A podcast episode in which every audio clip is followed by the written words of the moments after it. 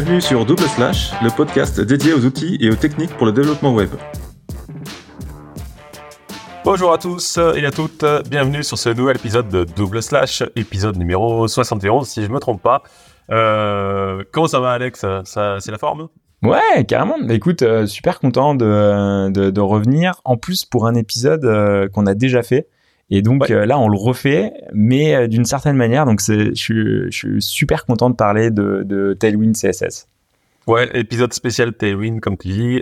donc ouais, on avait fait l'épisode, c'était le numéro 7, donc ça date un petit peu, vu qu'on est au 71 là aujourd'hui. on a multiplié par 10 le nombre d'épisodes.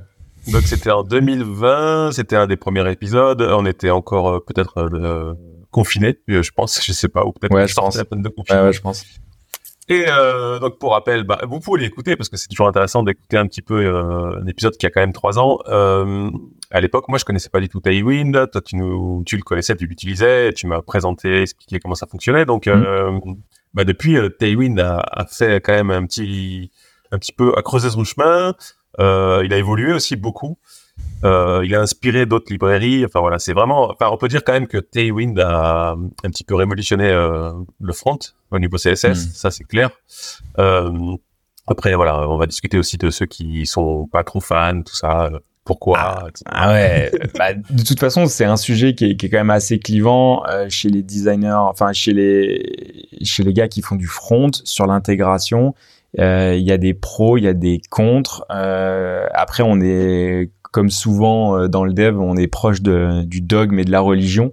Euh, après, ce qui semble intéressant, néanmoins, c'est quand même de savoir comment ça fonctionne, euh, ah. quel est le paradigme de, de, de Tailwind CSS, et de, de, bien comprendre les tenants, les aboutissants. Et puis après, on teste, on fait son choix, euh, on aime ou on n'aime pas, mais au moins on sait de quoi on parle, on, on sait comment ça fonctionne. Ça me paraît important. Ouais, carrément. Alors, je sais pas comment on pourrait appeler euh, ce type d'épisode. C'est un peu la première fois qu'on fait ça, euh, d'un épisode où on reparle d'un sujet qu'on avait déjà évoqué.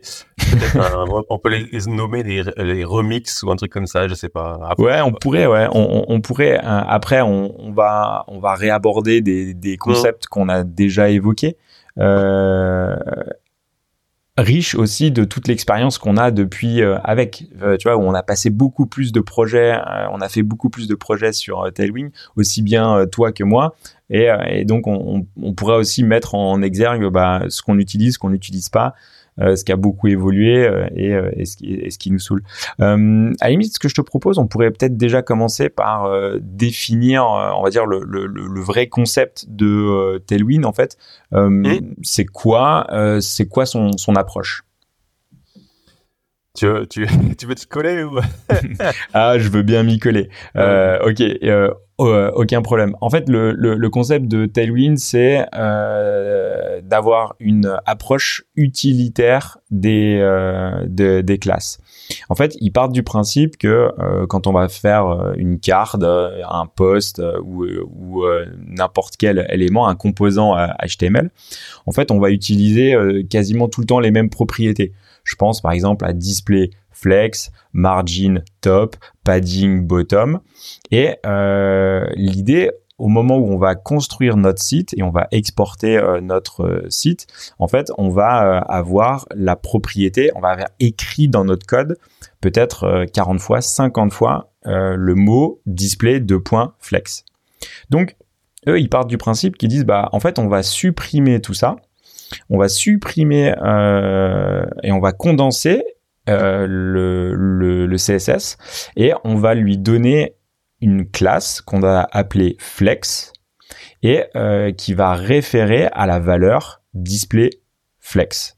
Ce qui fait que quand on va dans notre HTML, on va taper flex, ça va appeler la valeur display flex. Ce qui fait que premier bénéfice, en fait, on va supprimer euh, tout le tout le, code qui est appelé 2 3 4 5 fois.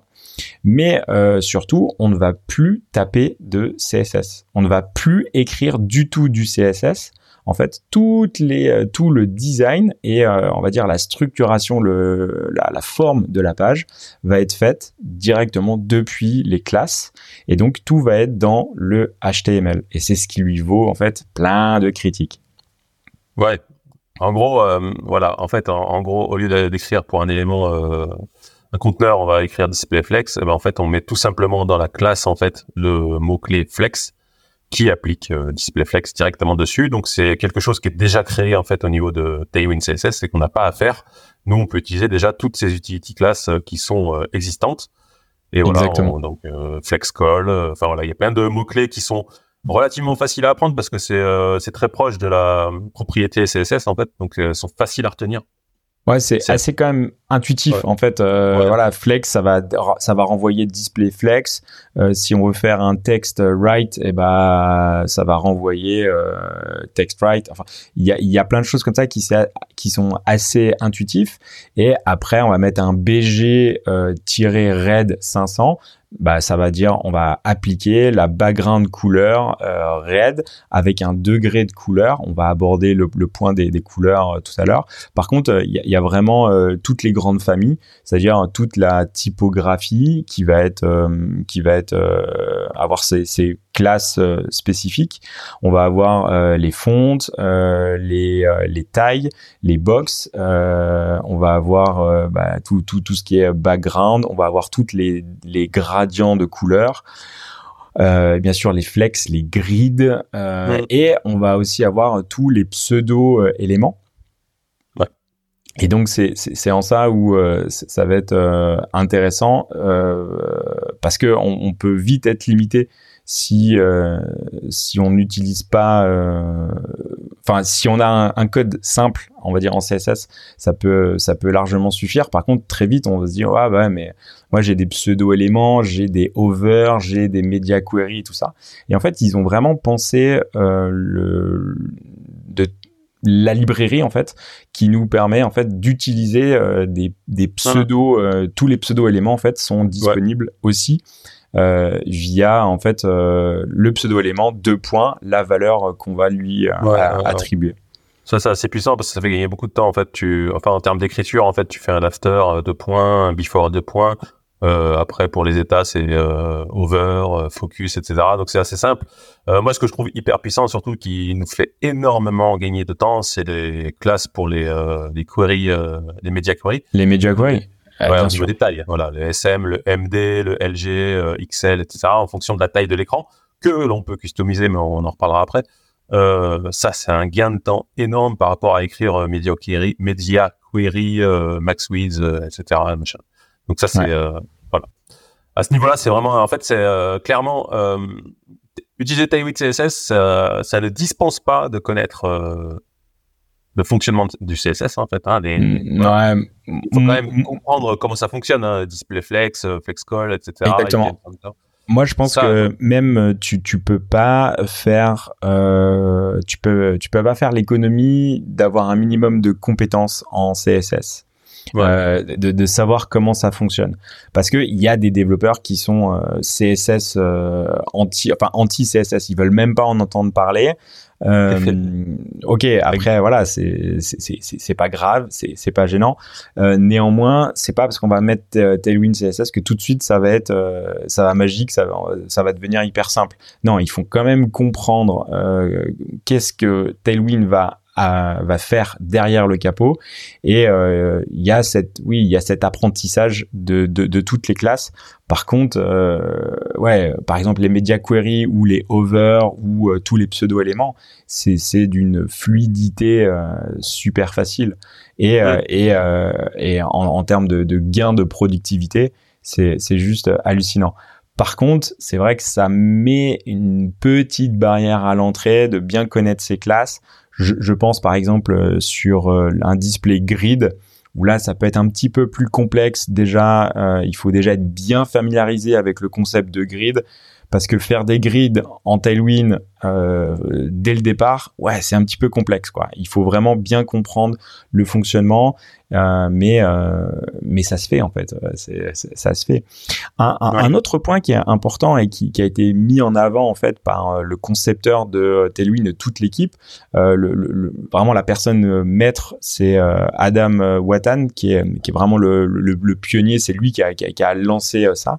En fait, lui, ce qu'il voulait aussi, c'était avoir une sorte de consistance.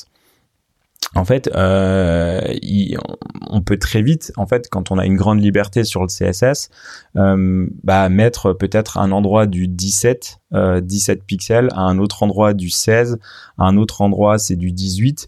Et donc en fait, ça vient, on peut très vite se retrouver avec plein de tailles différentes et on perd un petit peu en, de manière de, consistance en fait dans le dans euh, le code. Et lui en fait, il, présente euh, Tailwind vraiment comme une sorte d'API pour le design. En fait, c'est une sorte de euh, c'est c'est toujours strict. Ah et ils ont fait un choix sur les tailles, par exemple, de prendre des dégradés et des, des multiples de 4 à savoir que 4 en fait c'est égal à 1 EM.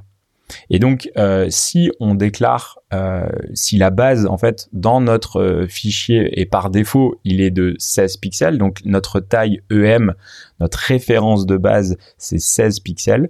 Donc, 1 EM correspondra à 16 pixels. Et, euh, après, en fait, on va avoir euh, bah, toutes les subdivisions. Euh, bah, 2, 1, 2, 3, 4. 4 est égal à 1 EM. Et donc, en, fait, ça nous donne une granularité. Et surtout, si on vient changer pour X raison, on passe euh, la référence en 18, parce qu'on fait le choix, euh, on n'est pas obligé de tout recoder.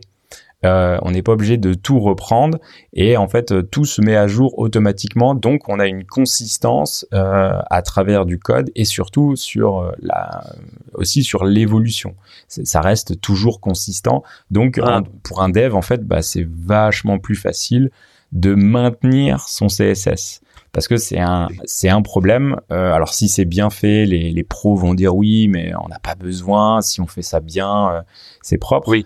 Mm. Oui, euh, mais c'est pas toujours le cas. C'est pas toujours bien fait parce que euh, c'est comme c'est difficile de d'entretenir correctement son CSS.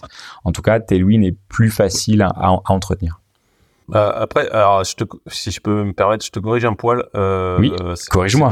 C'est pas des EM, c'est des REM. Pardon, tu fais bien de corriger, c'est des REM. Voilà, la différence c'est que c'est le, le EM prend, euh, il y a un héritage du parent en fait, alors que le REM c'est le root EM en fait qui donc c'est la référence maître. Voilà, part toujours de 16 pixels qui est le réglage par défaut des browsers.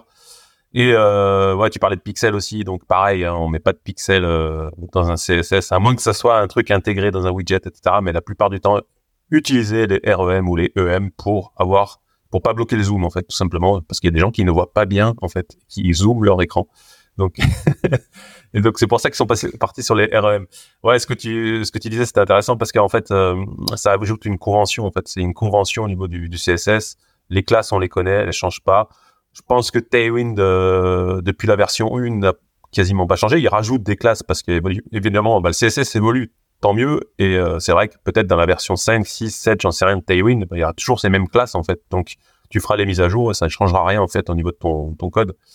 Euh, alors moi j'avais déjà j'ai eu une critique, euh, enfin j'ai eu une personne, peut-être tu la connais d'ailleurs. c'est pas grave. Elle a le droit. Bah, tu vas de suite comprendre de qui je parle, qui critiquait, et c'est à juste titre, hein, parce que les intégrateurs sont assez, les puristes intégrateurs, hmm. aiment bien séparer le HTML du CSS. On parle toujours de style séparé du contenu. Donc, euh, moi, j'ai une réponse déjà pour ça. Alors, mais c'est quoi sa question et c'est quoi son problème bah, avec Tailwind? Son problème, c'est que Tailwind, en fait, tu, c'est pas que elle, hein, mais je pense à pas mal de gens qui, qui à qui ça pose problème, c'est d'avoir en fait ce CSS qui est intégré dans le HTML. Donc, du coup, euh, la plupart du temps, tu peux te passer d'avoir des feuilles de style CSS. Tu vraiment, tu joues qu'avec les classes, et donc tu as cette sorte de, de mélange entre le style hmm. Et le HTML, contenu, style qui, euh, de, ce qui, si tu veux, les conventions de, des intégrateurs de base, d'il y a, voilà, qui depuis le début du, du web, c'est on ne mélange pas le style avec le, le contenu. C'est pour ça qu'on a créé CSS, mm. etc., pour séparer les deux. Il y, a, il y a même des mecs qui ont fait encore pire, ils ont fait du CSS in JS. In JS, alors ça fait du JSX aussi. donc donc euh, mettre mettre une amende à, à, Tailwind pour ça, euh, ah, je trouve ça un petit peu dur. Après, euh, la critique qu'on dit souvent, c'est oui, euh, on n'arrive pas à lire. Effectivement, c'est vrai, que euh, quand tu rajoutes euh, plein d'éléments, euh, tu vois, le over, sur le focus, sur le MD, voilà, tu as, toute une application de classe sur des media queries, ça peut faire parfois des classes à rallonge, voilà. clair. Ça, ça c'est possible. Ça, c'est possible, il faut pas le nier. Néanmoins, si vraiment ça te dérange et ça te pollue euh, ton HTML, euh, tu peux. Euh, en fait, Tailwind a une fonctionnalité pour ça. Tu peux en fait déporter toutes tes classes utilitaires dans une classe que toi tu as nommée. Par exemple, tu l'appelles post title, post-title, et dans cette classe que tu viens déclarer, donc point post-title, tu ouvres tes, tes, tes brackets, et là en fait tu viens utiliser un mot qui s'appelle apply et en fait, tu vas hériter de toutes euh, les euh, classes utilitaires de Tailwind. Ce qui fait que tu peux, si tu veux, vraiment dissocier ton HTML du CSS. Si vraiment tu veux le faire, tu peux le faire. Euh, après, c'est une critique que j'ai déjà entendue. Il y a une réalité aussi, c'est que quand tu utilises des composants, alors personnellement, je, la majorité de mes applications, euh, je fais plus de, de, l'applicatif et je suis souvent sur des frameworks JS. Et donc, euh, j'ai une majorité de composants. Et donc, à l'intérieur de ce composant, j'évite de faire des composants avec 300, 400 lignes. Euh, donc, la taille de, de, de, ces classes ne sont pas non plus...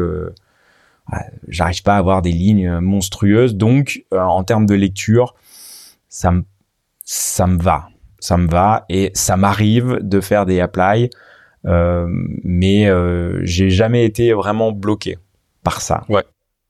Alors, moi, moi ce que je pense déjà, c'est que parce que j'avais réfléchi à cette question, tu vois, on avait discuté. Ouais. euh, pour moi, c'est déjà, en fait, euh, en fait, c'est juste, euh, c'est mental en fait, parce que en, finalement, si tu réfléchis bien, le contenu est déjà séparé du style en fait, puisqu'en fait, on applique des classes donc qui est la mm. même chose que si on avait eu des fichiers CSS séparés. Donc pour, pour moi, c'est pas vraiment mélangé.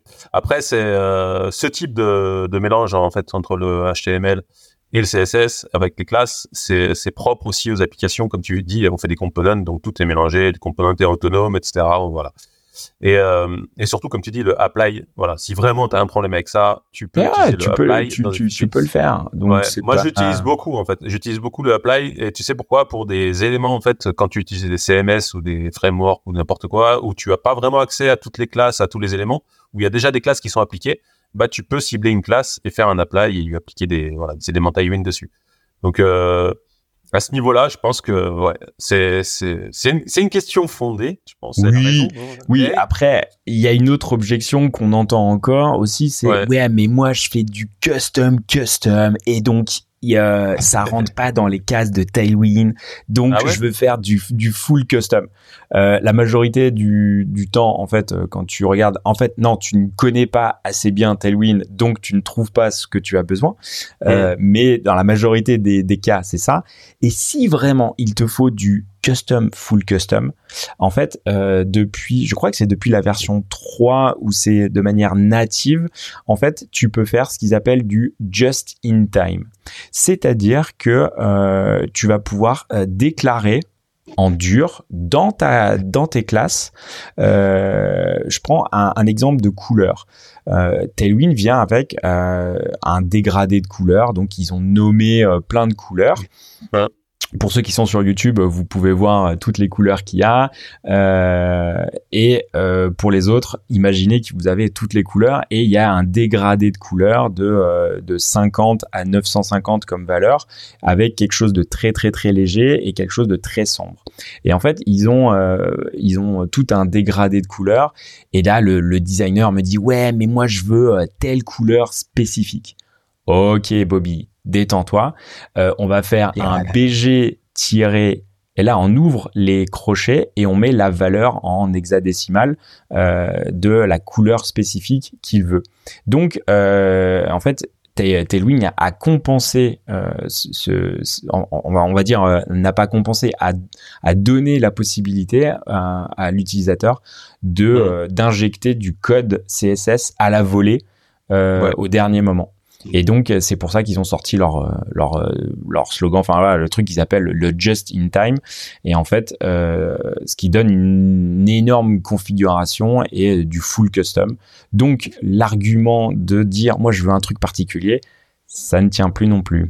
Ouais, ouais. Bah, alors, ouais, dans, dans ce cas précis, c'est valable si tu as un élément avec une seule fois cette couleur. Par contre, évidemment, dans les bonnes pratiques, mets, mets la couleur dans les configurations et euh, parce que après, tu vas galérer à faire des chercher remplacer dans tous les fichiers. Bah ouais. Par contre, euh, Merde, j'ai oublié ce que je voulais dire. Et euh, après. Ah oui, le, le, just in time, ouais, c'est ça. Je voulais revenir sur le just in time parce que justement, à l'époque de l'épisode 7, en fait, euh, Tailwind avait un fonctionnement complètement différent d'aujourd'hui, en fait. C'est-à-dire que hum, ça chargeait tout le CSS, donc toutes les classes. Donc, on faisait ton, tu faisais ton, ton application, n'importe quoi, et ensuite, tu avais un purge qui était appliqué et qui enlevait tout ce qui n'était pas utilisé. Ouais. Voilà.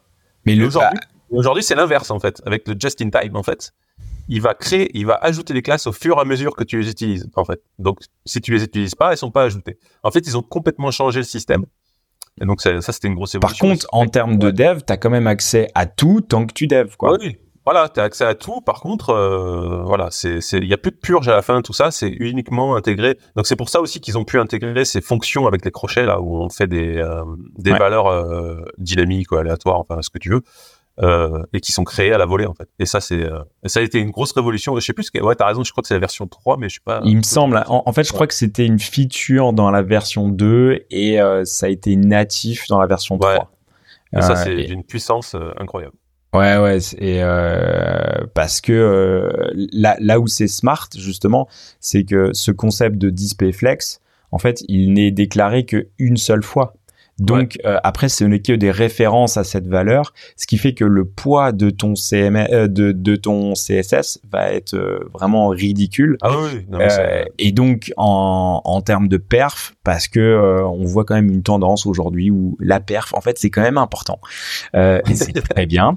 En, en, en, tout cas, Tailwind aide justement à éviter de trimballer du, du CSS qui n'est pas utilisé ou plus utilisé. Le, le, le, cas classique, c'est on supprime des pages, mais euh, le CSS reste dans un coin et ça n'a pas été mis à jour, ce qui fait que le CSS n'est pas utilisé.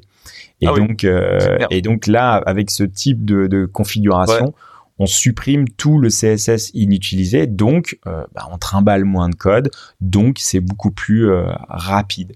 Ouais, et, très, très, euh, très, très, attends, très très bon argument que tu viens de sortir là, parce qu'en fait c'est vrai que la dette technique en fait au niveau des, du CSS est très compliqué à gérer parce que tu sais jamais en fait ben si la classe elle est encore utilisée ou pas, et là en fait hmm. ça te ça t'enlève tout ce problème en fait puisque bah, ça dégage automatiquement.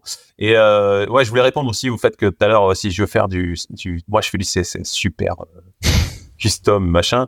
Euh, Tailwind ne vous empêche pas de faire du CSS normal aussi. En fait, tu peux très bien. Ouais, c'est pas l'un ou l'autre. Tu peux faire l'un et. Tu peux mélanger les deux sans problème en fait. Moi, ça m'arrive euh, régulièrement de faire euh, une classe avec un apply et en dessous de rajouter quelques lignes de CSS parce que Tailwind ne gère pas encore le text wrap, wrap balance par exemple en ce moment et, ça arrive là mais ça ne le gérait pas correctement donc tu rajoutes dessous et voilà ça marche normalement quoi en fait il n'y a pas de, limitation et, et, et, tu vois, pour euh, sur ce que je disais sur l'épisode 7, donc euh, il y a très longtemps, euh, où justement sur sur mes layouts, en fait, j'utilisais encore Display Grid pour faire mes propres pour faire mes mes propres layouts. Et maintenant, en fait, je le fais plus en CSS pur, je le fais avec Tailwind parce que mhm. bah, j'ai pris l'habitude en fait d'utiliser leurs conventions. Et donc ouais, je fais mon schéma mental avec mes lignes et mes grids et machin. Et, et, et, et ça passe et ça, et ça marche euh, plutôt euh, plutôt bien en fait. Euh, un truc aussi qui est intéressant pour pour ceux qui veulent customiser encore Tailwind, euh, ils disent oui mais les couleurs en fait c'est pas les couleurs exactes que je veux. En fait on a la possibilité d'étendre euh, la configuration de Tailwind et de rajouter nos propres couleurs, ce qui fait qu'on va continuer à utiliser la convention de Tailwind, donc BG- red, mais on décide que euh, notre valeur de rouge, en fait, on, veut un rouge particulier. On va pouvoir ajouter euh, cette couleur-là, et on va aussi euh, pouvoir ajouter des. en fait, il y a tout un écosystème qui s'est mis autour de de, de, de, Tailwind.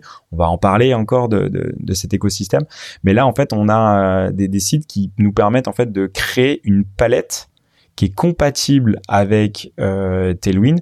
Donc on lui donne notre couleur primaire. Ok, ça je veux cette couleur là. Et en fait ça va nous, venir nous exporter un, une palette de 50 à 950 en, comme puissance, comme valeur. Et après bah, on l'exporte. Et donc soit on l'exporte en hexadécimal, euh, soit en, en, tous les fichiers ah, qu'on veut en RGB, en Figma ou en tout ça et, euh, et on peut l'intégrer directement dans notre fichier de, euh, de configuration de Tailwind et il est automatiquement euh, interprété. Et de la même manière pour euh, on a quelque chose pour les euh, pour les couleurs, on a la même chose pour les fontes. Donc c'est-à-dire OK, je vais je vais je, je décide que tout mon texte est dans une certaine fonte et euh, tous mes H1, H2, H3 et tous mes headings sont d'une certaine euh, fonte. Ben là, de la même manière, on va les intégrer dans, la dans, dans le fichier de configuration et pouf, choc à pic, ça fait, euh, ça marche tout nickel. ouais. Ouais, effectivement, on peut tout tout configurer. En fait, on peut tout étendre et tout configurer. Euh, tu parlais de grid, on peut aussi créer des des colonnes euh, spécifiques avec des tailles et tout ça. Donc, on peut vraiment euh, étendre. En fait, il n'y a pas de limitation en fait avec Tailwind. En fait, il y a aucune limitation. Tu peux tout customiser, tout ça. Ouais. Vraiment, voilà. Par contre, la seule limite que je vois, moi, mmh. c'est c'est vrai que parfois, en fait, au départ, du moins, tu te sens hyper frustré parce que tu sais faire en CSS, euh, tu sais ce que tu veux, euh, le rendu, tu vois, maîtrises ton truc, mais tu n'arrives pas à l'injecter dans Tailwind. Et en fait, euh, ouais, tu vois, t'as ce côté un peu frustration où euh, il faut que tu passes par ton fichier de config pour faire la déclaration, tout, et euh, ça peut euh, saouler en fait. Tu vois, ça peut, euh, ça peut être un frein parce qu'il faut bien comprendre le système, de, de, bien comprendre comment ça marche. Et une mmh. fois que t'as pris l'effort, euh, et que tu maîtrises bien, ouais, là, euh, je te rejoins complètement. Euh, sky is limit, quoi. T'as plus de limite, tu fais ce que tu veux, vraiment, tu rajoutes comme tu veux. Et de la même manière, tu viens profiter de la du côté euh, systématisation du truc, tu vois, systémique. Tu vois, tu vas, tu viens créer un système. Par exemple, euh, la grosse tendance en ce moment, c'est euh, les, les, les les borders avec les des néons, tu vois, des, des choses un peu comme ça. Et ben en fait, tu vas pouvoir l'intégrer directement dans Tailwind et tu fais du néon avec n'importe quelle couleur, des trucs animés et tout. Tu le fais une fois et euh, c'est toute la partie, enfin, dire un petit peu plugin, euh, extension de, euh, de, de, de Tailwind, où en fait, là, tu peux vraiment faire tout ce que tu veux, quoi. Ouais, ouais, de toute façon, après, la config, elle est, ouais, t'as raison, c'est un peu, des fois, c'est un peu frustrant, mais après, ça dépend de, si tu veux réutiliser, en fait, ce que tu as configuré pour d'autres projets ou pas. Enfin, et ouais. Et ouais. Ça prend du temps, ça prend du temps, mais c'est réutilisable derrière parce que tu peux mettre aussi voilà tes, tes animations, tout ça dans ton config, dans ta config. Donc il y a plein de choses. Euh, ouais. Euh, ok.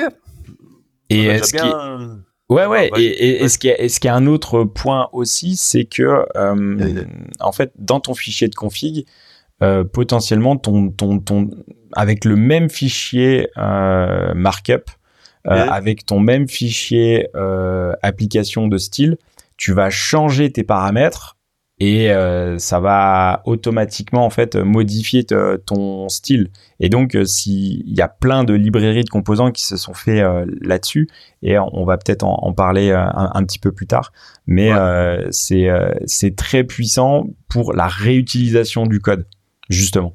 Bah oui c'est ça. Ouais, ouais. Bon, on a déjà, on a déjà bien brossé. Alors, Tailwind, qu'est-ce que c'est, euh, etc. Les classes et tout ça, customisable. Euh, pour ceux qui n'ont jamais utilisé Tailwind, on, on, va partir sur une partie euh, bah, comment ça s'utilise et comment ça s'installe en fait, tout simplement. Ouais, carrément. Bah alors, comment ça s'installe? Euh, Bah c'est c'est assez simple. Euh, tu peux même sur un, un, une page HTML, tu peux importer. Euh, alors, je, je vous conseille pas de faire ça. C'est déconseillé, ouais ça. pour pour pour pour tester, euh, tu prends une ligne et tu l'importes depuis ton CDN et tu peux tu, tu peux directement l'intégrer directement sur ton sur ton sur ta page HTML. Pour un mm. projet en prod, euh, faut pas faire ça. on est d'accord. C'est bien écrit là. Tu as le, l'onglet Play CDN. Exactement. Euh, c'est que pour jouer avec là. Hein, ça. Ouais, ouais. Mais mm. ça nous permet en fait de tout de suite euh, pouvoir euh, sur une page HTML classique, on ouvre son, son éditeur de code, on rajoute la ligne script CDN Tailwind et bim.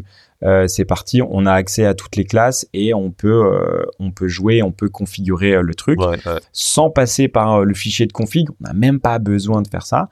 Après, on peut, si on veut commencer à faire un petit peu de config, on, peut. Après, le mieux en fait, bah, c'est d'utiliser. ils, ont ils ont fait une petite une, ouais, une sorte de, de, de CLI, mais en fait, on va installer la dépendance Tailwind. Donc, soit en, JavaScript euh, pur, soit en fait, euh, ils ont aussi créé tout un écosystème avec euh, tous les frameworks.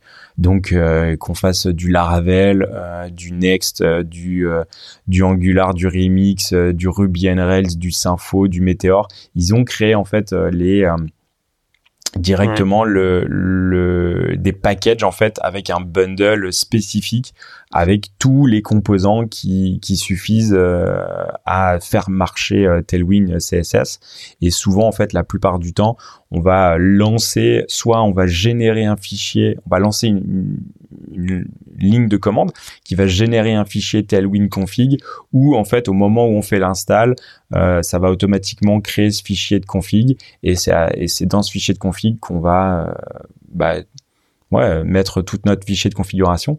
Donc ce qui est sûr, c'est que euh, il y a tout un écosystème qui s'est mis pour justement faciliter l'installation de, de Tailwind. Et pour le coup, le site de la doc est est trop bien fait. on explique ça vraiment hyper facile. Donc il, il faut donc il faut il faut Node ou Bun ah ouais, ouais, ouais, bien sûr, bien sûr. Ouais, bah, ouais, par sur, sa, sur, sa, machine. Euh, il faut un environnement JS. Yarn, Bun, encore. voilà. Donc c'est vrai que euh, les intégrateurs qui sont pas forcément à l'aise avec euh, ce genre d'outils, c'est jamais évident. Donc il faut euh, voilà, obligatoirement ce genre d'outils JavaScript sur la machine locale. Comme tu le disais, si vous voulez tester là, vous avez jamais testé Tailwind, vous avez pas forcément une machine avec Node tout ça, jouez avec le CDN, amusez-vous voilà, pour apprendre les classes, etc. Et après, ouais, donc euh, la Tailwind CLI qui permet voilà de compiler, etc. Machin. Souvent, c'est utilisé avec PostCSS aussi. Donc il y a, un compilateur, enfin c'est quelque chose qui euh, qui ajoute des plugins. Voilà, si vous voulez utiliser du SAS, si vous voulez utiliser des autopréfixeurs, enfin tout plein de trucs comme ça. Euh, à savoir que PostCSS est intégré dans Tailwind. Ouais, c'est ce que j'allais dire. En fait, nativement, il, en fait, il est inclus. C'est pas, c'est pas quelque chose qu'on installe en, plus. Hein. Il est il est inclus dans le package, quoi. donc, euh, donc tous les, euh, donc tous les auto préfixeurs ou les choses comme ça, euh, on peut, on peut l'utiliser out of the box, quoi. Voilà. Et dans la prochaine version, ce que j'ai lu il y a pas longtemps en fait, puisque moi j'essayais de passer sur Lightning CSS, le nouveau truc super rapide. En ce moment, on parle que de vitesse, hein, de toute façon. et ils expliquaient que comme PostCSS, c'est un peu comme le problème avec Vite, en fait, parce que Vite aussi utilise en interne euh, PostCSS. Donc, pareil, pour passer à Lightning, c'est encore un peu compliqué. Mais euh, Tailwind, dans les prochaines versions, euh, donnera la possibilité d'utiliser Lightning CSS. Donc, ça, c'est pas mal aussi. On gagne encore en performance. Yes. Et euh, pour le coup, euh, il y a aussi euh, quelque chose qui est quand même pas mal et qui, qui est intéressant à, à utiliser, c'est la configuration dans notre éditeur de code. En fait, ah, oui. eh ben ouais, ah ouais. Ah bah oui. En fait, qu'on utilise en fait VS Code ou euh, IntelliJ, il y a une, il y a en fait une extension qui a été développé. Alors, je crois que c'est par la communauté, mais je suis pas sûr à, vérifier. En fait, qui va nous apporter euh, un truc mais ultra pratique. En fait, c'est l'autocomplétion. Ce qui fait que euh, si déjà on connaît un peu du CSS, ok, je veux faire du flex, donc je vais commencer à taper flex et là tout de suite, on va voir en fait un menu déroulant qui va nous afficher toutes les possibilités et euh, quand on va choisir, on va poser notre souris ou euh, le, curseur, on va avoir aussi la propriété CSS qui va être appliquée à travers la classe qu'on a choisie. Ce qui fait que euh, en termes de découverte, en fait, on peut euh, facilement découvrir euh, des classes au fur et à mesure qu'on tape du code, quoi. Et donc, enfin, je, vais, je vais pas dire que c'est indispensable. Si, si. Mais ouais, enfin, c'est impossible de. une fois que tu as goûté à ça, tu peux pas coder. Exactement. Tu vas, et tu la classe, t'attends que ça s'ouvre en fait, et ça s'ouvre pas. Donc c'est non, c'est même si on les connaît toutes, euh, à un moment donné, des fois, tu as un petit trou de mémoire ou quoi. Ouais, c'est sûr. Certaines que tu n'utilises pas souvent, tu vois, tu vas taper le début et puis ça va sortir. Et euh, donc, autocomplétion, euh, ça va aussi appliquer des règles de lint. Donc, on a un linting, en fait, où...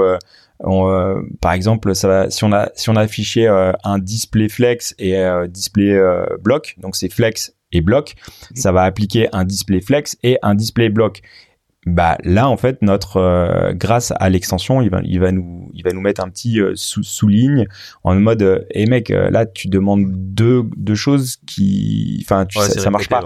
donc pour pour voir les erreurs c'est c'est hyper pratique. Pareil on va pouvoir aussi passer la souris au-dessus de la classe pour voir quelles quelles sont les propriétés qui sont qui sont affichées. Pratique pour les tailles ça. Pardon? Pratique pour les tailles quand tu sais plus. Euh, ouais, ouais, carrément. Les carrément. fontes texte, texte, XL, c'est quoi? Attends, je me souviens plus, c'est 20 pixels ou pas? Je sais Ouais. Et euh, il y, a, y a un truc, moi, au départ, qui m'a un peu saoulé. Euh, C'était justement l'application, en fait, de Prettier qui venait, en fait, organiser les classes dans un certain ordre. Au départ, ça me saoulait. J'étais là, ouais. Et en fait, euh, c'est vachement logique. Euh, Donc ils vont, ils vont en fait regrouper. Ok, il va mettre les paddings en premier. Après, il va mettre euh, tout ce qui est fonte. Après, il va mettre tout ce qui est background. Après, il va mettre tout ce qui est over. Après, tout ce qui est media query. Et donc en fait, il y a une certaine logique à ça. Et euh, c'est plutôt euh, pas mal, je trouve. Euh, au, au, départ, j'étais plutôt réfractaire, ça me saoulait. Et, euh, et à l'usage, je me rends compte qu'en fait, c'est pas si mal que ça. Ah, toi aussi, hein, tu vois, un, petit, peu réfractaire au début. Euh, non, mais euh, en fait, ça, ça, c'est, c'est ah, perturbant. Euh, t'as, t'as pas l'habitude, tout. Mais au final, ça, ça amène quand même des choses plutôt, plutôt sympas. c'est super important pour une cohérence dans un, dans un projet, en fait, quand t'as plusieurs devs, que les classes soient rangées de la même façon. Et j'avais même, enfin, je sors un peu de Tailwind, mais j'avais même travaillé sur des projets où le lead front avait mis un outil pour euh, classer dans le CSS normal, ça classait euh, par ordre les propriétés en fait. Donc euh, comme ça, ça garde vraiment une cohérence au niveau ouais, de CSS. C'est super important dans un projet où il y a plusieurs devs en fait. Yes. Et, et donc, ouais, ça, c'est quand même des, des outils qui sont quasiment indispensables si on veut commencer à jouer avec. Et en fait, pour profiter de toute l'expérience qu'apporte Tailwind, c'est quand même pas mal. Donc euh, il faut euh, il faut faire cet effort de ouais d'installer euh, d'installer ça sur sa machine ah, et, comme ça en fait on voit vraiment le potentiel quoi. Ouais grave. Non, ça c'est obligatoire. De toute façon, tu peux pas bosser sans. C'est clairement impossible. Ça me paraît difficile. Ça me paraît on parle de Tailwind, mais il y a plein d'outils comme ça qui sont voilà, c'est obligatoire, comme pourvu, tout ce que tu veux. Ouais. Euh... Ok.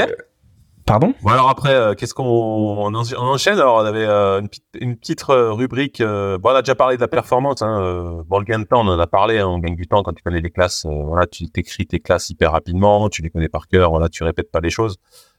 performance, on a un petit peu parlé, mais c'est clairement très très très performant parce qu'au niveau du poids déjà, moi je sais que j'ai des projets de site complets. Enfin, toi c'est pareil, hein, mais ah oui.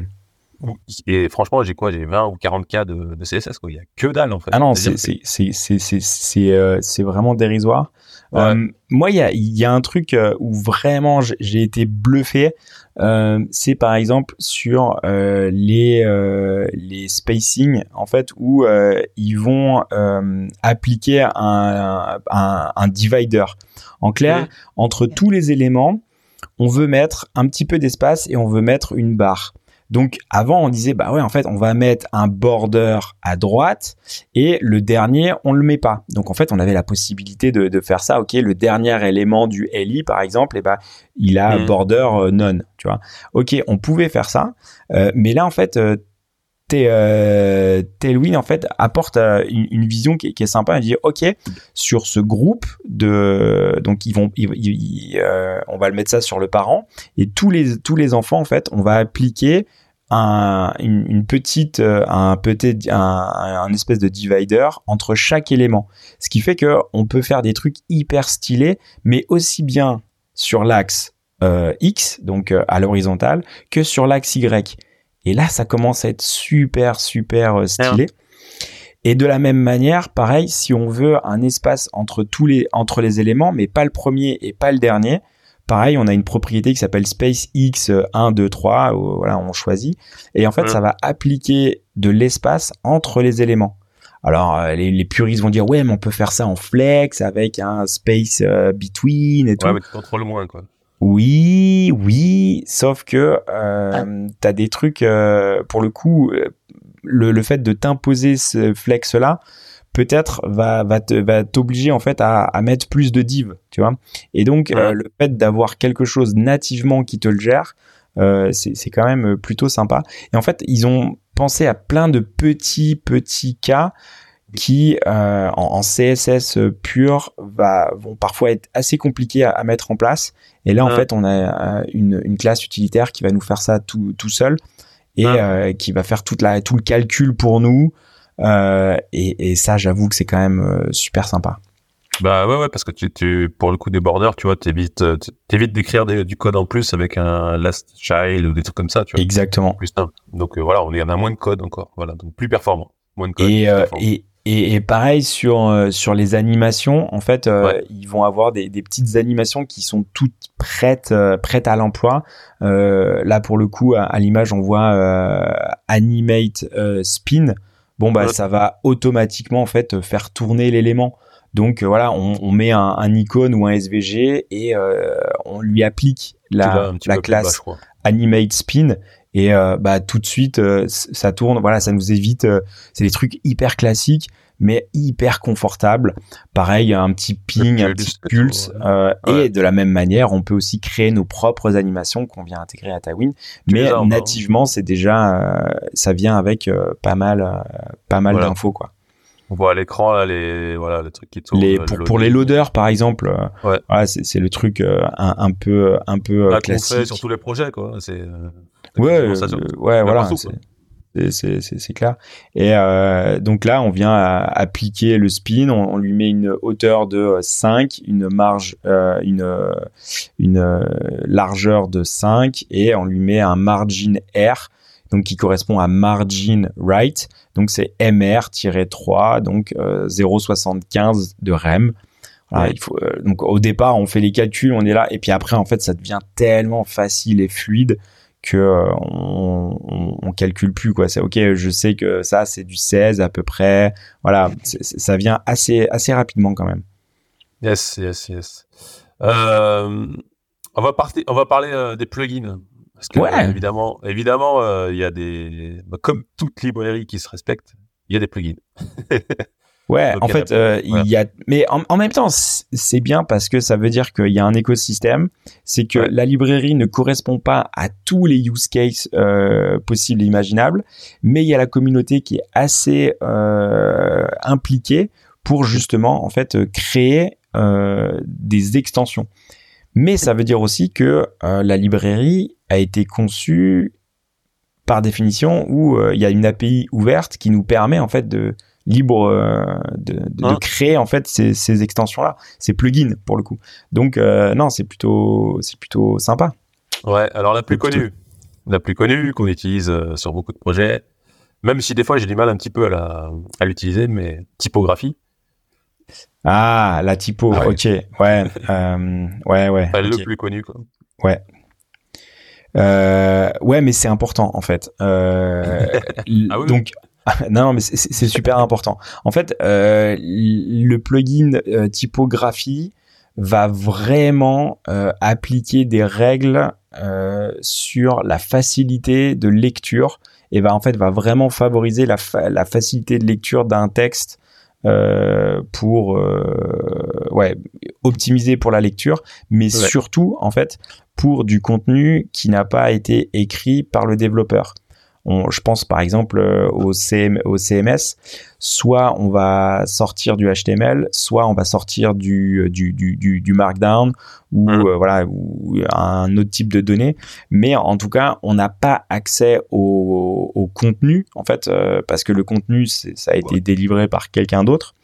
Et donc, on va styliser en fait euh, les éléments qu'on va récupérer.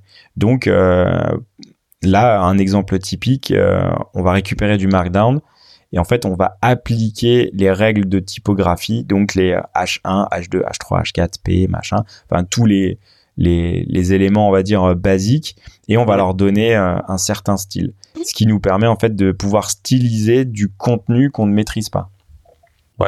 Donc prose et après tu euh, alors ta prose de base je crois ta prose LG prose XL en fait qui voilà qui change la taille de police etc mais c'est vrai que ça c'est assez puissant parce que sur un tu l'appliques sur un texte et automatiquement il est formaté. Et voilà tout est euh, nickel super euh, joli et t'as rien fait. Parce que on, est tous d'accord pour dire qu'il ne faut surtout jamais donner accès à son client à ça. Parce que au bout, au bout de au bout d'un mois c'est sapin de Noël il a mis euh, c'est enfin c'est n'importe quoi donc lui il rentre son texte et euh, nous on, on, est garant du, du design et de, de, de la qualité on va dire visuelle du, du, rendu donc grâce à ce plugin là en fait on peut styliser tout comme on veut Yes, yes, yes. Euh, donc ça super important. C'est surtout le Markdown, hein, comme tu dis, euh, ça stylise euh, vraiment le Markdown. Ensuite, on a un autre qui est très utilisé, bah, le Form, Form Tailwind, Tailwind CSS Forms qui nous met en forme bah, les formulaires. Aussi Et euh, pour, pour, pour le coup, euh, ouais, les formulaires, ça peut vite être très long et très compliqué, quoi. Ouais. Alors là, on est, on est quand même pas sur un truc euh, du style Bootstrap. Hein, c'est voilà, c'est pas voilà, c'est pas formaté comme Bootstrap. On n'a pas un truc, je sais plus ce que c'était, les classes, mais c'est beaucoup plus. Enfin, en fait, il y a il y a rien à changer quasiment hein, au niveau du formulaire. Non, c'est quasiment. Enfin, on n'a rien à rajouter. Il va automatiquement interpréter les input text, euh, input euh, die type. Euh, voilà. Donc donc ça c'est c'est plutôt euh, c'est plutôt confort. ouais, c'est pareil. Enfin, les, les, les éléments bruts, c'est un c'est un peu violent. Après, on on ira tout à l'heure parler des des librairies justement qui viennent augmenter un petit peu un petit peu tout ça. Euh, mais, pratique quand tu as juste euh, voilà un petit formulaire sur un site, pas envie de balancer une librairie, bah tu mets le form, c'est il te met en forme ton formulaire de contact euh, très rapidement, très simplement. Et tu peux customiser un petit peu plus, voilà. Donc c'est hyper pratique celle-là. T'en as d'autres toi des des plugins que tu utilises des fois ou... non, je sais que j'ai fait un plugin pour pour cet effet néon là que j'avais vu en fait ah sur Ouais, ouais, je, je, me suis, je me suis craqué un peu. Mais en, fait, euh, j'avais suivi un mec sur sur YouTube justement qui expliquait euh, comment on pouvait euh, interagir avec ces, ces plugins là et comment on pouvait justement créer nos propres plugins. Et, et en fait, l'API est juste trop bien faite, quoi. Donc, ça te permet de faire des trucs quand même, quand même assez, assez poussés et en respectant toutes les conventions. Mais pour le coup, euh, une fois de plus, la doc est vraiment bien faite. Ouais, la doc est top. c'est vrai qu'on n'en parle pas beaucoup, mais la doc est super bien faite. Il y a un moteur de recherche, tu trouves vraiment facilement les choses. Euh, moi, j'avais en plugin, j'avais euh, à, un moment, j'ai, enfin, j'utilise toujours d'ailleurs un système qui permet de styliser les barres de scroll. Voilà. Ah ouais, ok. Ah, tu vois, j'ai jamais fait ça, ouais. Ouais, bah ouais, parce qu'en fait sur euh, sur Mac, bah ouais, la barre de scroll est super jolie, mais quand tu vas sur Windows, c'est très très moche. Donc ça te permet d'avoir une homogénéité entre les les barres de scroll en fonction des browsers et des OS. Euh, ça c'est pas mal. Et puis j'ai vu qu'il y avait Night euh, Nightwind aussi qui permet de gérer un peu plus. Alors même si c'est géré en natif, le dark euh, dark mode, tout ça. Ouais. Il, pousse un peu le truc euh, plus loin en fait. Là pour le pour pour le coup c'est c'est vraiment bien géré euh, en en natif hein, toute la partie dark mode. tu tu peux tu peux customiser. Tu dis bah en mode normal c'est white et euh, en dark de points bah tu appliques euh, telle euh, telle telle classe ce qui fait que bah tu donnes la possibilité à l'utilisateur de basculer dans un dark mode ou pas donc donc non ouais pour le coup je pense je pense que pendant longtemps ça ça a, ça a été un plugin Et je pense que maintenant, c'est intégré de manière native. Ouais, c'est possible, ouais, ouais. Tu vois, je pense. Hein. Ah, j'ai trouvé ça sur un article qui est peut-être un peu ancien. Hein. ouais, ouais. mais, mais pour le coup, maintenant, c'est, c'est, c'est, incorporé, quoi. Yes, yes, yes. Ok. Bon, ensuite, alors. Ah. Tips and tricks ouais, après, euh, comme, euh, comme, euh, comme plein de, de manières de, de faire, en fait, et comme bon dev qui se respecte, on va essayer de tordre un petit peu le modèle. C'est-à-dire, ok, on va commencer à faire des trucs un peu YOLO, et parfois, en fait, bah, il y, a, y, a, y a plus ou moins des bonnes manières de faire. Et, euh, et donc il y a des choses euh, comme on voit à, à, l'écran. Euh, par exemple, il y a des personnes qui se sont dit ouais, on va pouvoir euh, interpoler en fait les les variables à la volée, c'est-à-dire le bg-red-300 bah en fait si c'est si j'ai une erreur je vais mettre red. Si j'ai une validation par exemple je pense à un formulaire je vais mettre du green. Et donc, euh, bah, on vient interpoler la classe et on vient euh, bouger juste red ou green. Et en fait, ça, on se rend compte que ça marche pas. En termes de compilation, ça marche pas, c'est pas une bonne pratique. Donc, en fait, euh, il y a plein de de, de best practices en fait qu'on pourrait utiliser pour justement euh, garder toute la flexibilité sans pour autant en fait casser le, le fonctionnement de de Tailwind quoi. Ouais, parce que c'est vrai qu'on n'a pas expliqué euh, comment. En fait, Tailwind, quand il va compiler un just-in-time, il va aller dans les fichiers, chercher les classes en fait qui existent dans les fichiers JS, CSS, HTML, tout ce que tu veux. Et à partir de là, il va générer le fichier de classe euh, qui correspond. Donc le BG Red 500, là, il va le générer parce qu'il l'a trouvé dans ce fichier. Mais si tu mets BG euh, et la variable de couleur est dynamique, bah il va pas trouver le BG Red 500. Hmm. Tu, tu ah, vas pas comprendre pourquoi euh, bah, ton BG red, il s'affiche pas en fait. Donc c'est pour ça que là, au début de l'article, il t'explique qu'il faut bien mettre BG-red-500 plutôt que. Voilà. Et ça, c'est pour qu'en fait euh, l'intégralité du de, de, la classe soit bien importée au moment où euh, tu, tu l'appelles et où t'en où t'en as besoin quoi. Que Tailwind la trouve quoi, parce que sinon il la trouve bah, Alors après il y a une solution, hein, mais c'est pas très pratique. C'est de dans le fichier de config tu as un whitelist où tu peux mettre des classes comme ça, BGRED 500 par exemple, tu hmm. lui dis celle-là, tu la mets d'office. En fait, en fait ouais, c'est, c'était le pattern anti-purge, en fait. Euh, c'est un peu ça, quoi. Ouais, ouais, ouais. Ouais, ouais. Et euh, ouais, je vois, je vois. Bon après, euh, c'est, en fait, c'est, je, pense que là, on est sur déjà des, des cas d'usage qui sont un petit peu plus poussés et euh, pour des personnes qui, qui sont des, qui ont déjà utilisé euh, euh, Tailwind et euh, ok ils sont déjà un peu en train de tordre le modèle. Euh, je pense avec la maturité que Al Framework enfin ouais la, ah. librairie je pense que ce que vous êtes déjà en train de faire il y a des gens qui l'ont déjà fait. Donc qui ont déjà été confrontés à ce problème là donc il y a grande chance qu'il y a déjà une solution qui a été trouvée pour euh, pour pour le cas. Pour le cas. ouais. Là, je voyais sur l'article aussi euh, la, la classe groupe qui est hyper pratique aussi. Ah ouais, ah ouais. C'est là les top. Hein. Ça, par contre, ça c'est magique. C'est euh, quand on veut spécifique, pas par exemple pour un, un over, par exemple. je veux que quand je over le texte, en fait, c'est toute la carte qui, qui change. Bah, grâce à cette fonctionnalité de groupe, je vais, je, je vais pouvoir faire ça, mais hyper facilement, quoi. Voilà, sans, sans JS. ça, sans JS. Bah, de toute façon, c'est un peu la tendance quand même euh, de, euh, de supprimer le JS, quoi. De, de, parce que le, le, CSS devient de plus en plus puissant et donc euh, on peut appliquer des choses euh, nativement en CSS. La compatibilité des browsers, on n'arrête pas de le dire sur le podcast, mais la compatibilité, la compatibilité des, des browsers augmente. L'implémentation se fait de plus en plus rapide. Donc, euh, on passe de plus en plus de choses dans le CSS et on trimballe moins de JS. Grosso modo, c'est un peu la tendance quand même. Mhm, mhm.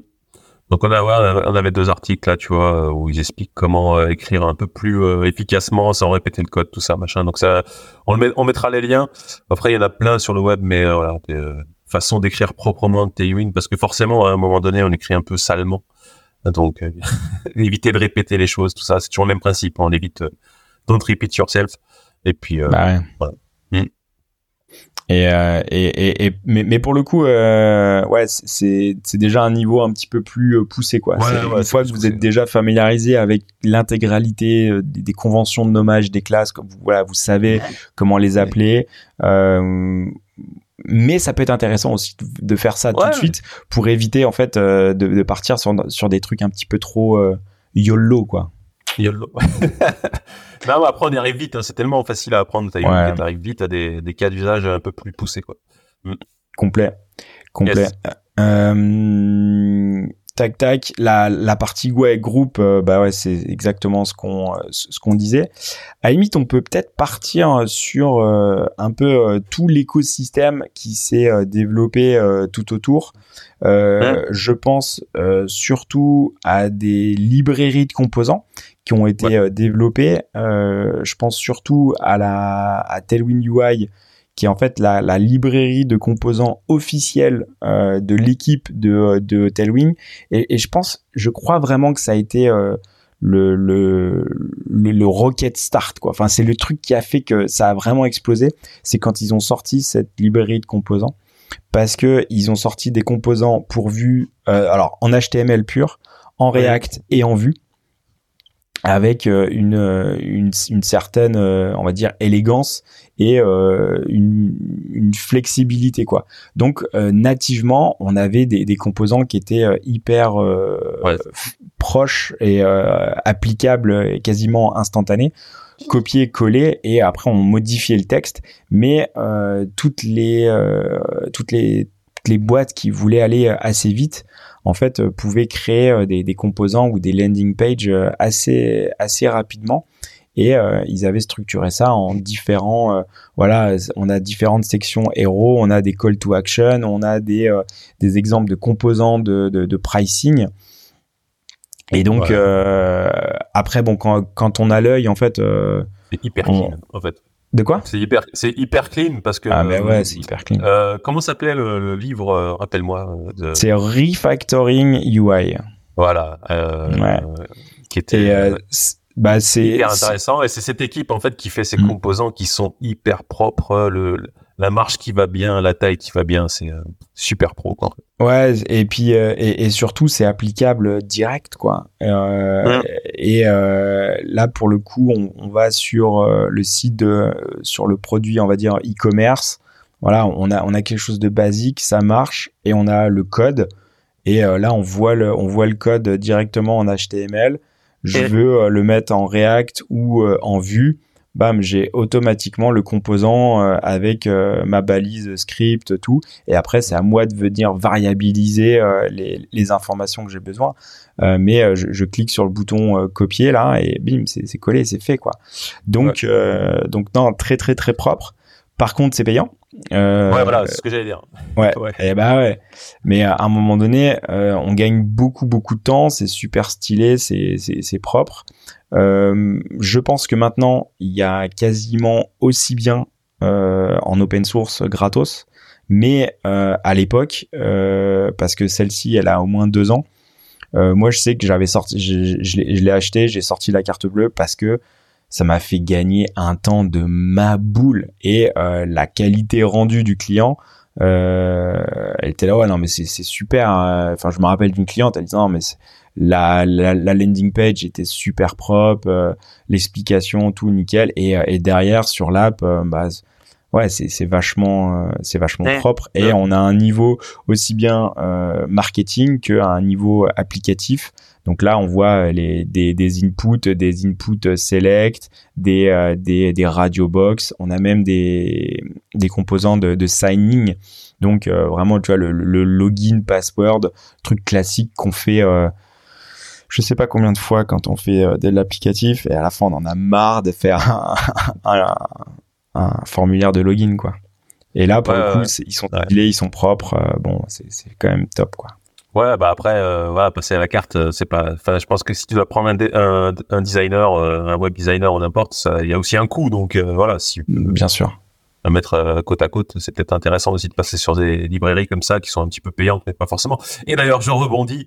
Euh, petit instant. euh, si vous aimez le podcast, en fait, vous pouvez nous soutenir. Donc, euh, comme on a déjà plusieurs personnes qui nous soutiennent, donc on les remercie déjà tous les mois de nous soutenir. Mais si vous voulez soutenir le podcast, parce qu'en fait, on fait ça, enfin, bénévolement entre guillemets, hein, tous les deux, voilà, ça nous presque ça nous coûte de l'argent. Donc si vous, aimez le podcast et vous voulez qu'il continue euh, à durer, ça fait déjà plus de trois ans, eh ben soutenez-nous sur le site du podcast euh, double-slash.dev et euh, voilà, c'est une petite contribution, 1 euro, 5 euros, 10 euros, comme vous voulez, ce que vous pouvez. Mais euh, voilà, on vous remercie d'avance. Un grand merci, un grand merci à vous. Ouais. Et euh, pour revenir sur euh, sur euh, sur ces tailwinds, il y a une il y a d'autres possibilités euh, aussi. Euh, il y a d'autres on va dire librairies qui se sont développées. La première c'était UI qui était la on va dire l'officielle.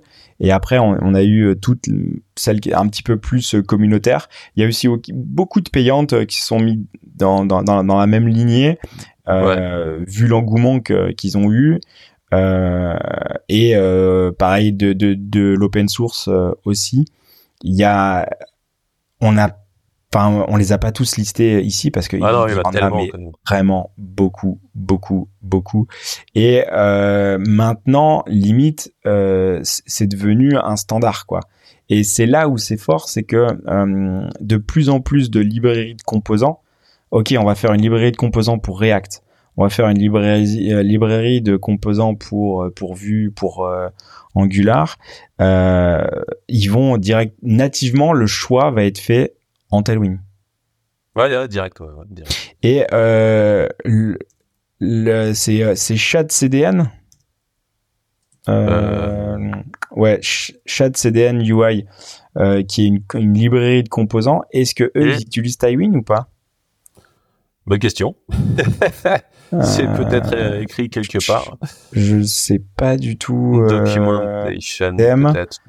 Euh, customize, je sais pas du tout si si celle-ci est basée sur euh, sur Tailwind euh, ou pas. Dans la doc peut-être, dans la doc, euh, dans l'intro, je sais pas s'il y a une introduction. Euh, notre component, ça, je vois pas le mot clé. Ah. Alors CSS variable ah, ou voilà. Tailwind CSS. Et, euh, et donc c'est là où ils ont été forts, je trouve, c'est que euh, une grosse partie des librairies de composants mmh. maintenant en fait se sont basées là-dessus. Donc en fait c'est devenu des euh, des ouais des, des, des mecs qui sont dans dans le game et c'est super solide quoi. Et euh, tu vois, je, je, me, je, me, je me rappelle d'une conversation qu'on avait dans, sur un épisode précédent où on se disait euh, ouais, mais est-ce que Talwin euh, un jour va pas mourir quoi? Tu vois? Non, non, c'était alors c'est pas vraiment Non, c'était une réflexion et que j'ai toujours d'ailleurs. Hein. Mais euh, finalement, le projet justement sur lequel j'avais la réflexion, je suis quand même parti sur Tailwind. Mais euh... ok. non, non, la réflexion, c'est que de temps en temps, j'ai des projets à maintenir en fait euh, dans le temps, hein, qui sont qui ont deux, trois, quatre ans, et tu as utilisé des choses à l'époque qui sont pas forcément maintenues aujourd'hui, tout ça, et tu dois t'en débarrasser. Et là, ça devient compliqué en fait. Hmm. Et pour le cas de Tailwind, en fait, on intègre totalement en fait les classes CSS dans euh, le code de l'application, et ce qui va être difficile en fait d'en sortir. Donc c'est pour ça, tu me fais rebondir là-dessus, c'est que c'est vrai que des librairies euh, UI avec euh, basées sur Tailwind, il y en a des tonnes, il y en a plein le web, mais euh, juste attention, attention à celle que vous choisissez.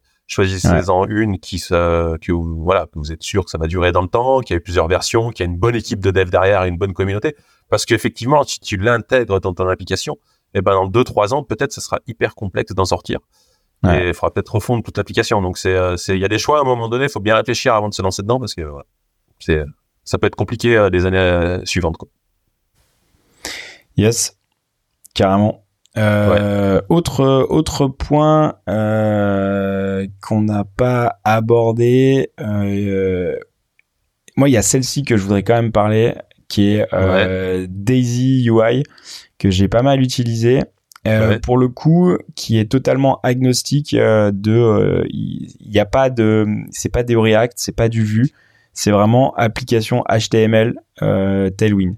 Et le concept, c'est de de simplifier. Donc pour les personnes qui justement qui qui veulent pas avoir des classes à rallonge, en fait, ils ont repris les conventions un petit peu qu'on connaît. Euh, on veut un bouton, euh, la norme sur, Bootstrap, euh, je crois que c'est Bootstrap qui a implémenté ça, c'est BTN, voilà, bah, BTN, et ça vient appliquer toutes les règles du bouton. Ce qui fait que euh, on revient sur un truc qui est hyper lisible, mais sous le capot, ça utilise euh, Tailwind. Et euh, de la même manière, on peut customiser en fait ces, ces, ces boutons-là. on reprend les, les, les, mêmes conventions, quoi, BTN, BTN Primary, mais la customisation s'est faite avec avec Tailwind avec, on reprend toujours la même chose, euh, le fichier de config et, euh, et, euh, et, la base. Et l'avantage, c'est que là, en fait, on a, on a différents thèmes et donc on a différentes couleurs, différents environnements, des trucs un peu agressifs, des trucs On dirait le site, le site du, du, podcast en jaune comme ça, l'ancien. Et, euh, et en fait, euh, avec une simple application de thème, en fait, on vient vraiment euh, changer euh, tout le l'apparence graphique du site. Et donc ça c'est super bien. Et on a dans ce site-là en fait un, un, un, espèce de générateur de de, de thèmes donc on peut euh, vraiment euh, customiser. On choisit notre couleur primaire, notre, notre secondaire et ainsi de suite. Si on veut des choses un petit peu plus arrondies, euh, pas. Et ça vient nous générer notre thème, ce qui fait que on peut facilement, on, revient sur déployer du code et avoir une certaine consistance et réutiliser ces composants et ne faire que appliquer du, du style en fait.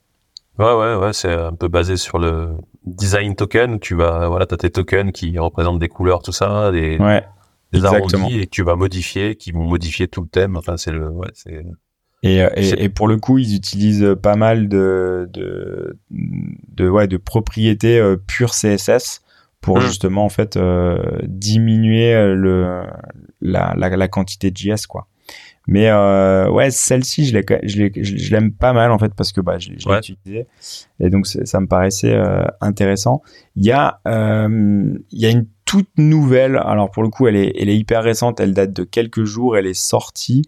Euh, Ça s'appelle Lunar UI et Là, par contre, euh, je, sais pas comment on pourrait qualifier le truc. Il joue vraiment sur euh, le côté euh, hyper élégant et sur sur de de de, de, l'animation quoi. C'est-à-dire au scroll, là, on a un mix entre de de l'animation et du design. Et là, pour le coup, on a un, effet scroll. il me semble que c'est Apple qui a ça en fait, où on a un texte qui qui est en qui est en gris, euh, en opacité très très faible, et au fur et à mesure qu'on scroll, euh, mot par mot en fait, ça vient basculer en blanc et donc ça fait un effet un peu euh, euh de, de, de, révélation au scroll. Donc euh, c'est c'est une batterie pareil de composants qui, qui vont venir interférer et mettre un petit peu plus de, de, de motion et euh, d'animation euh, au, au, scroll. Il euh, n'y a pas beaucoup d'exemples, enfin il n'y a pas beaucoup de, de composants. Par contre, c'est ultra, ultra, ultra léché, quoi. Ah ouais, c'est clean. Hein. C'est clean. Il n'y a rien à dire. C'est, ah, je sais pas l'intégration, si elle est simple, j'ai pas vu le code, mais alors, le rendu, il est excellent, quoi.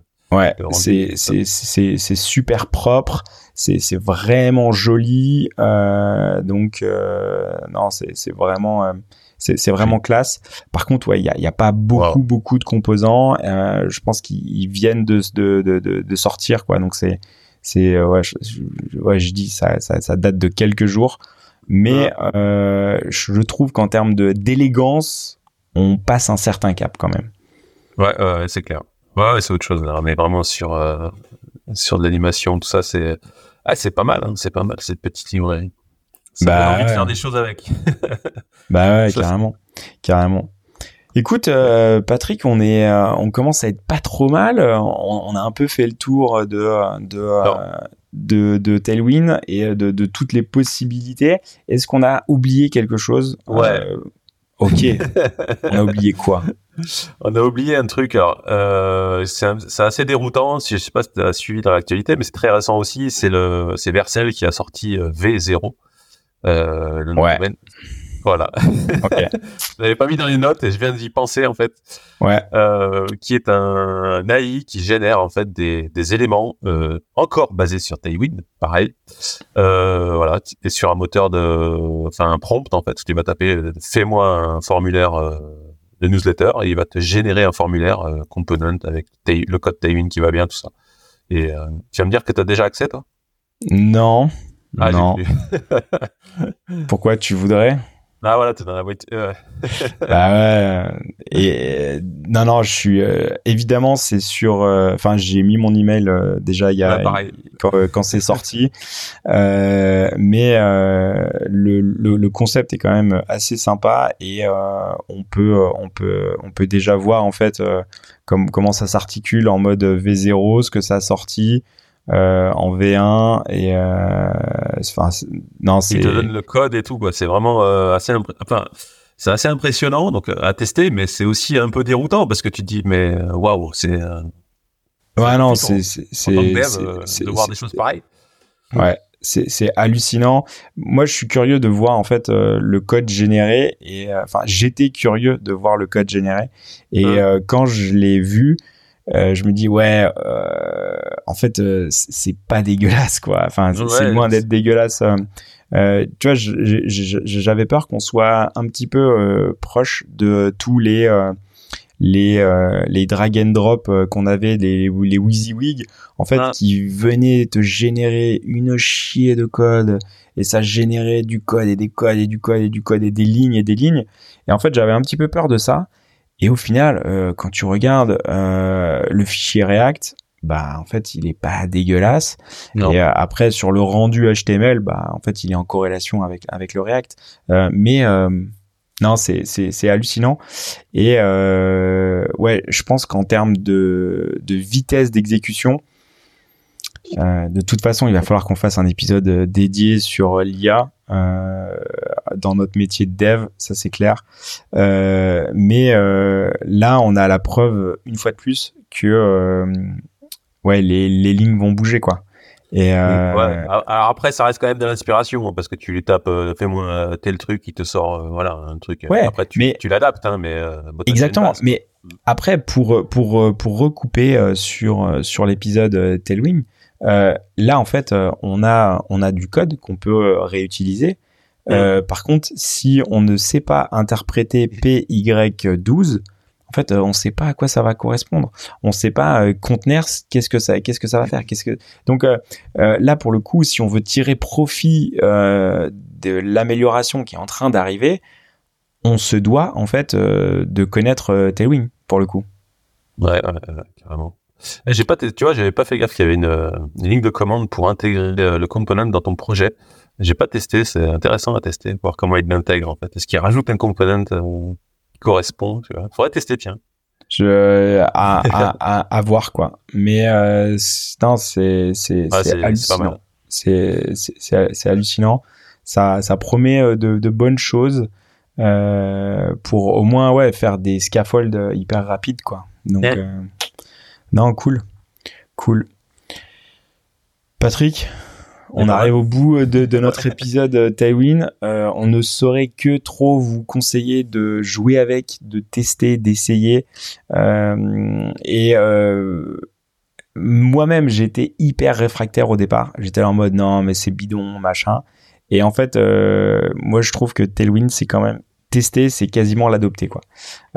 mais au moins, si vous l'avez testé, vous vous avez argument à dire non et à, vous, mettre une farouche opposition, mais euh, au moins vous avez de la matière.